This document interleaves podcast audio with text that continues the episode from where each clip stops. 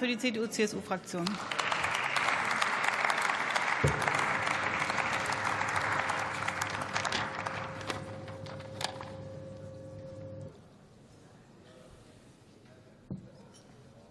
Sehr geehrte Frau Präsidentin, sehr geehrte Damen und Herren, liebe Kolleginnen und Kollegen!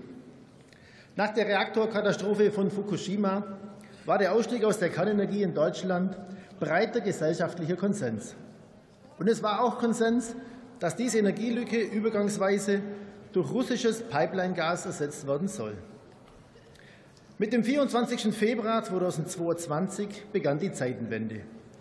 Innerhalb weniger Wochen haben wir von der CDU-CSU-Fraktion die Konsequenzen aus dieser Situation erkannt und den zeitlich begrenzten Weiterbetrieb der Kernenergie gefordert. Auch die Bürgerinnen und Bürger haben das erkannt. Der gesellschaftliche Konsens von damals hat sich zu Recht gedreht. Andere Länder, wie zum Beispiel Belgien, haben verantwortungsvoll auf die Energiekrise reagiert und den Atomausstieg verschoben.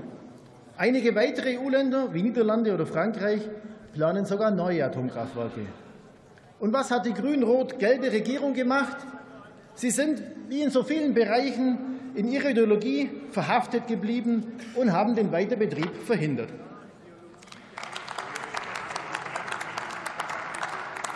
Sie verschärfen damit die Klimakrise, denn das teuer auf der ganzen Welt zusammengekaufte LNG-Frackinggas zur Stromproduktion und die wieder ans Netz genommenen Braunkohlekraftwerke sind ein ökologisches Fiasko. Gleichzeitig ist es ein ökonomisches Fiasko. Die Erkenntnis vom Wirtschaftsminister, dass wir die Industrie und damit nicht nur Arbeitgeber und Branchen, sondern einen maßgeblichen Teil unseres Wohlstands verlieren, kommt viel zu spät.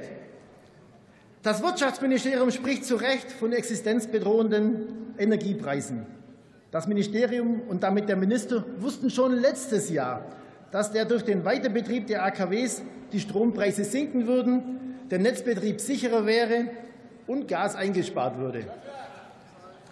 Da fordert der Wirtschaftsminister einen Industriestrompreis, weil er weiß, dass die Grundstoffindustrie in Deutschland so nicht überlebt.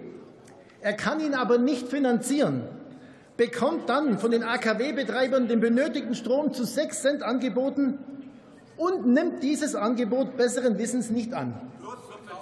Das ist ein Skandal, verantwortungslos gegenüber all den Menschen, denen jetzt der Arbeitsplatzverlust droht.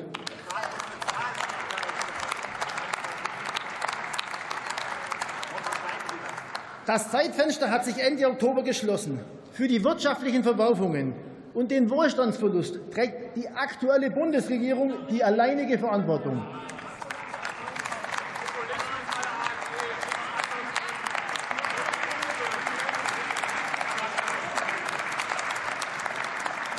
Jetzt hat Bernhard Herrmann das Wort für Bündnis 90 Die Grünen.